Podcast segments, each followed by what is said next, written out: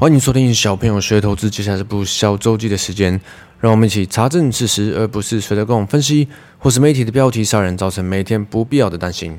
首先，先跟呃听众们提醒一下，最近如果你还有在用 Telegram 的人，要注意，现在 Telegram 很多这种呃私讯你，跟你讲话，然后会找机会就是盗用你的账号，盗用你的账号以后，他就会冒充你，再去找你的朋友讲话，再盗用他们的账号，这个时间你就会登不进去。我们的同学里面已经有几个受害者了。那因为我刚正要开始录音的时候，就有一个人也是私讯我，然后我想不起来他是谁。那一看就是简字，我想八成就是来诈骗，要来骗我的账号的。所以刚好提醒各位，如果最近有 Telegram 这些私讯，基本上就不要回，不要回也不会有事，因为你认识的人基本上他有你的 Line 嘛，不一定要在 Telegram 上面讲。那就提醒大家注意一下。这周我有天回我爸妈家吃饭，那就刚好跟我爸聊到了股票。其实我跟我爸平常是完全不聊股票的，因为呃，我知道他的做法跟我是非常不一样，他是比较属于巴菲特型的那种投资者，那我一直比较是属于自认为是交易端了。那在他的眼里看起来，我可能就比较像一直都在乱搞的感觉。好的时候，他可能会比较觉得我是侥幸；不好的时候，他可能就觉得啊，你看吧，你常常这样乱搞啊，或者是有时候你可能没有遵守自己的纪律，就很容易赔钱，还不如像他这样。稳稳的投资，稳稳的操作，所以一般来说，我们是不太不太聊的，因为呃，我觉得当相信的方式不太一样的时候，其实真的比较难有个共识嘛。那我这周呢，是因为我最近在设计各个人格适合的的不同的策略，那投资者的部分，我其实就蛮想参考我爸的意见，我就问他，当他在找一档股票想要投资的时候，他有什么必看的？一些条件，那他就跟我提提了几个他一定会看的条件啊，包括比较笼统的，例如说像是呃过去十年都有稳定的配息、稳定的赚钱等等的。那不外乎他就会提到一些股票都买的很低啊，例如说像台积电，他说他已经持有了二十年，或者说他有呃一百块成本的联咏啊，或者一百一百多块成本的嘉泽啊。那他还跟我提到了，他其实很常买股票的时候，买完都是会先套牢的。但对他来说，他也没有要在短期赚价差，所以通常股价有更低，他觉得更便宜的时候，他都会陆续的慢慢的买进。那反正他今天跟我说了，反正如果继续套牢的话，了不起，明年领股息啊。反正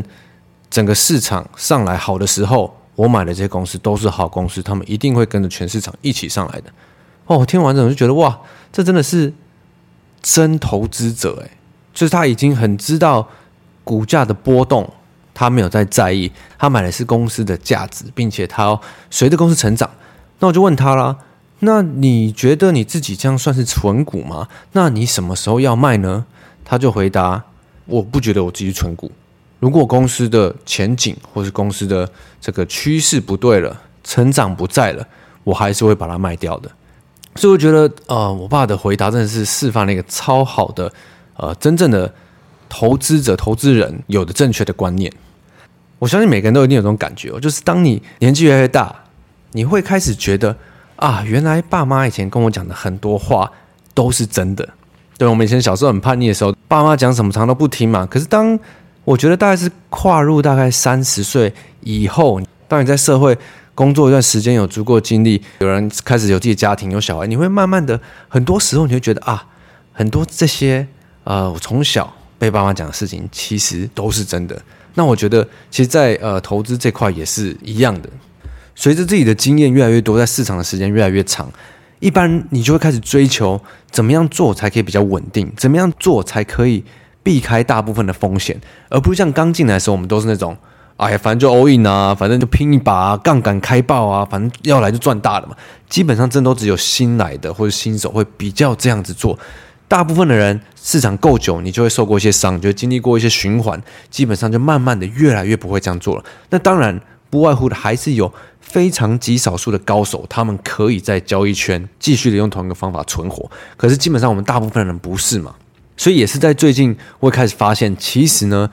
在市场上吵吵闹闹的交易者，看起来似乎是最多数、最多人的，但其实不说话的、周期比较长的那一个人数。远远的应该超越了这些刚进来的交易者们，讲到这个哦，我看回去，我以前在做外资的法人业务的时候，我在 cover 这些外资啊，因为我们通常都会有一个很大的名单，就是业务基本上可以拿到外资的名单，那名单上可能就有百来家外资，那你可以选择你要去负责哪一些客户，反正你只要做得起来，你就可以把这客户接下来。那因为我以前有很大一部分是 cover。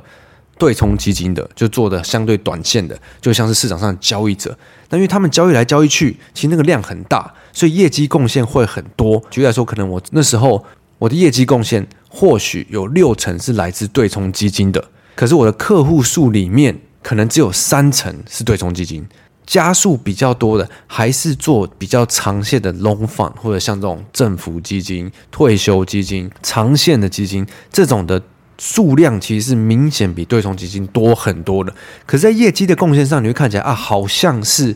对冲的比较多，因为他们是交易的，他们的买卖买卖的交易量贡献我们业绩很多，但其实他们的人数是偏少的，所以讲起来其实就跟这个很像。为什么交易者总是好像在市场上拥有很大的声量？我觉得很大一个原因是因为他们贡献了非常多的成交量跟非常多的业绩，但是以人数来讲，以总数来讲，他们绝对是占少数的。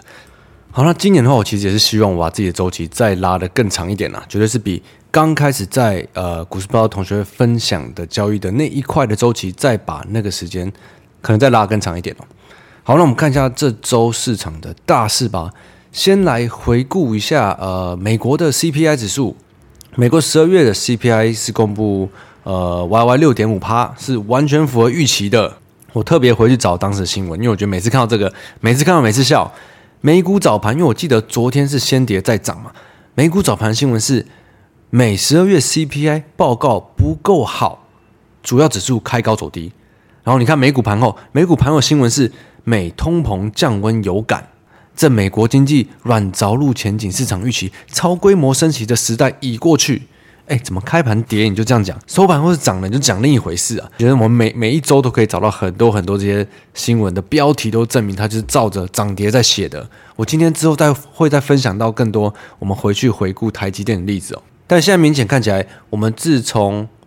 去年已经很多个月了，美国 CPI 通膨是一路下降了，所以。呃，或许现在市场会说升息，呃，升这么多是有用的。但现在如果 CPI 是明显的已经每个月在降低了，再去讨论它符合预期还是不符合预期，这个真的我是觉得有点蠢啊！就像就像新闻的标题在那边跟着涨跌写东西一样嘛。所以像我最近已经没怎么在看这些呃通膨的东西了。美股谈了这么多，你甚至看到欧洲的市场都已经谈到已经七在七个月新新高了吧？自从去年三四月以来的新高点。那你看欧洲的 CPI 也是从十月开始最高点。我们看到德国的话是十月十一点六嘛，然后十一月、十二月就一路降温。现在市场最担忧的还是经济衰退这个议题嘛？可是我们看两年前哦，如果二零二零就在市场 COVID 发生的时候，那那时候市场崩跌。最怕大家最怕的就是经济衰退，那那时候经济也是有衰退啊，可是接下来的市场的走法跟大家预期是完全反方向嘛，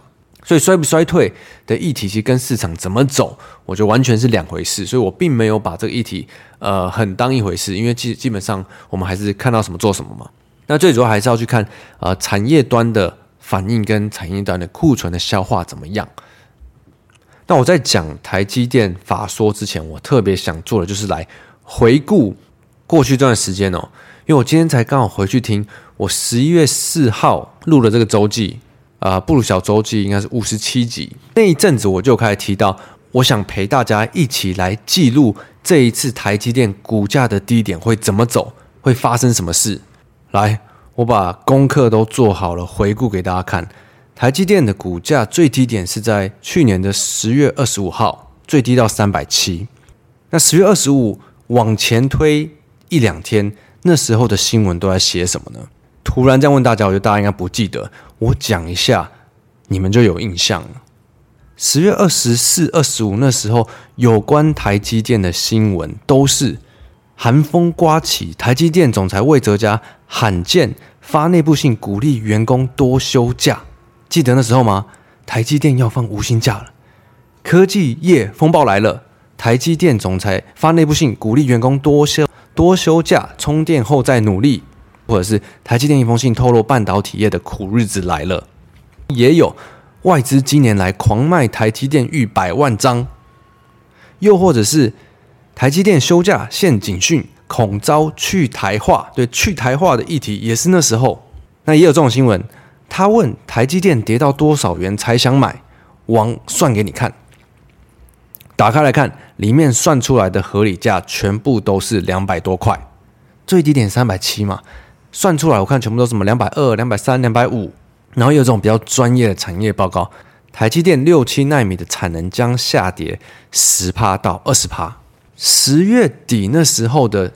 台积电相关的新闻，清一色的。如果你是看新闻，你会觉得害怕，你会觉得相信之后还会再跌的人，基本上你不会敢在那边买嘛。可是你看，统神讲的多好，别人恐惧我贪婪，所以统神就是买在呃是那这这一阵子附近嘛。那我们再来看总裁魏哲家买股票点，这个我也帮大家做好功课了。总裁在十月十七号一口气质押了一千六百张台积电股票，十月买了两百张，十一月加码两百张，十二月再加码了六十七张，所以总裁是十月、十一月、十二月都在买，所以它的成本应该是落在。十月的四百左右，到十一月三百多，然后十二月再买四百以上，总裁快五百张的台阶，应该成本会落在四百上下左右吧。巴菲特的成本应该比。总裁再高一些，因为他在第三季七八九月这三个月买进的，那他一定也是以外资在券商下单的方式做，所以一定是抓一个平均值、一个均价去做的，可能不像很多人以为的，他一定是买在相对低点那种。魏总裁的买法，同老板这种买法，真的都还是比较在相对低点。可是总裁就算买给你看了，统神就算买给你看了，我们看到这一连串的新闻，一般人还是基本上不会想要觉得在这边去买嘛。然后再来呢，是另一个相对低点，就是十一月四号的周记那一周的台积电法说，那一周台积电法说就是第一次台积电出来下修了它呃接下来第四季跟明年初就是今年上半年的展望，可是他有提到第三季的库存已经看到高点，并且要开始消化库存了，那一个就是第二个低点以后就没有再降到相对低点了嘛。但是当时法说会隔天，我记得新闻是一面看倒的，因为法台积电第一次下修了嘛，所以我们看到不管是十月底的最低点到十一月初的这个低点，基本上都是完完全全全部都是利空的。那讲到这边你就很好奇啊，是不是刚好只有这次是这样呢？诶，但以我的自己的经验，十来年的经验来看，其实每一次都是这样诶，啊、不管是。最不好的时候，股价是相对低点；跟最好的时候，股价是相对高点。对，如果你自己想研究的话，你可以回去看相对高点的时候，海运相关的新闻；相对高点的时候，钢铁相关的新闻。其实真的永远都是这样相反在走的。那剩下，如果你知道这原理的话，就是呃自己决定。你如果是周期够长，你可以去尝试着这种时候去做投资。啊，如果你不行的话，就是等它相对开始回稳以后，你再来交易嘛。但是大部分在市场呢，可能就会把这两个关系混在一起了，那所以才会变成常常就是买在相对都想很好的时候，然后不好的时候都不敢买。所以基本上，呃，没有被调整过的观念，你看新闻、看电视学的这些观念，可能常常就会比较难做到所谓的买高卖低嘛。好，那这周的台建法说，我自己会特别关注的是哪几个点？法说前的话，其实大部分人都已经预测到接下来呃前呃前半年，今年前半年的需求还是相对会弱嘛，而且很多分析师还把今年是估衰退的。那我觉得呃法说这边特别讲到几个点，我自己在我们那个第二期正规节目有讲到嘛。呃，我觉得他会讲说库存应该消化的还蛮顺利的，但我看到魏总裁的用字好像更正面一点。总裁这边有讲到，他们已经看到客户库存的修正是剧烈的修正了，需求也有初期开始趋稳的迹象。那他是预估，呃，台积电客户在上半年落底，下半年逐步复苏。那其实看内容的话，呃，我觉得跟大家的预期差不太多，但是唯一比较不一样的就是。呃，库存消化的速度跟台积电自己预估，二零二三年他们的营收是将微幅成长的，不像市场上很多分析师可能估二零二三年是衰退的。那基本上一些资本支出的下修什么的，应该都是呃法说前就已经是市场有共识的，所以法说完了后，市场的反应是相对乐观的。如果把自己拉成第三人称上帝视角来看的话，我们看得出来，这已经是最坏的已过，开始在转好嘛。那当然，台积电是因为我们都已经知道它是一家非常好的公司，嗯，对。如果它不好，台湾没有其他公司可以好了嘛。所以拿它来当投资的案例，永远都是呃最合适的。好，那同时间我们再来看这周另一个大力光法说，对我最爱提到的这个恩平大哥，诚实豆沙包人，永远都讲得很诚实，他基本上。不太会有任何的修饰，好的时候就是好，不好的时候是不好。而且如果你有听过他法说，大力光法说基本上应该都是可以线上去听的。大力光法说就是在讲，呃，全球的手机的市场，呃，库存去化并没有变好，还是很有，还是有很多严重的库存要等待消化。在很多厂商的保守的态度下，很多厂商甚至都有很多延迟新的开发。所以可以看得出，你看台积电的状况跟手机相关，在不一样的产业，他们库存消化速度是完全不一样。那就更不用说，像是一些比较景气循环的产业，像是面板产业者。所以这段时间我会特别注意的，绝对不是总经 CPI 下一次多少，